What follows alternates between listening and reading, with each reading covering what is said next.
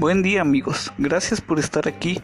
Hoy les hablaré sobre los valores para el sentido último.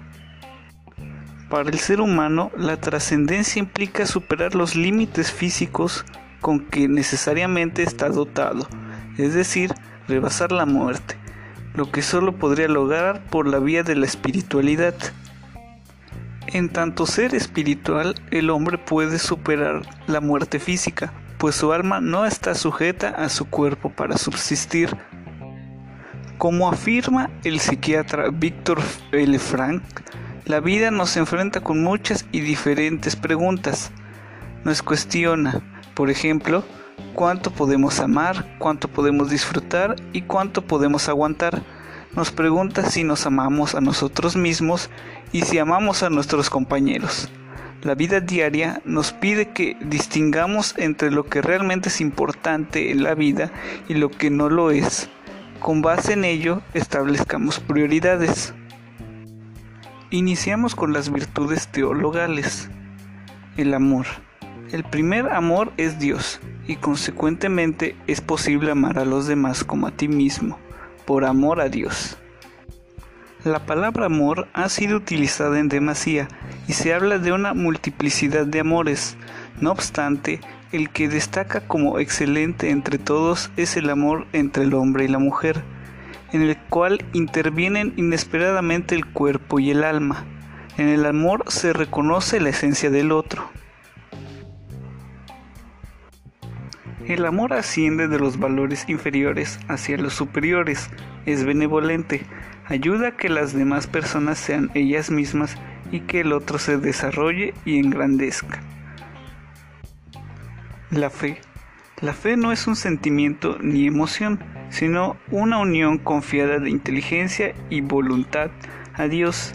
Es fiarte en todo lo que ha dicho y revelado, siendo Él la verdad misma, te da la gracia para tener fe porque la limitación de la mente humana es a veces un obstáculo para encontrar el sentido de la fe. La fe es la sustancia de la esperanza. Con la fe el ser humano se esmera en conocer y hacer la voluntad de Dios. Con la fe es posible entender el sentido de la vivencia cotidiana y la experiencia del dolor y el sufrimiento. Caridad.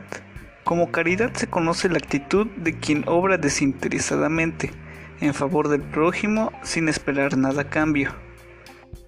En este sentido, la caridad es aplicable a las distintas acciones solidarias, mediante las cuales se brinda apoyo a quienes lo necesitan. Ofrecer comida y refugio a los sin techo, proporcionar ropa a las víctimas de algún desastre natural, donar cierta cantidad de dinero a funciones benéficas, son todas acciones de caridad.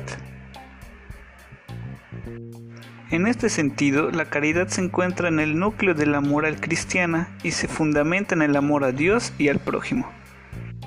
Esperanza. La esperanza es creer que se alcanzará lo que se desea.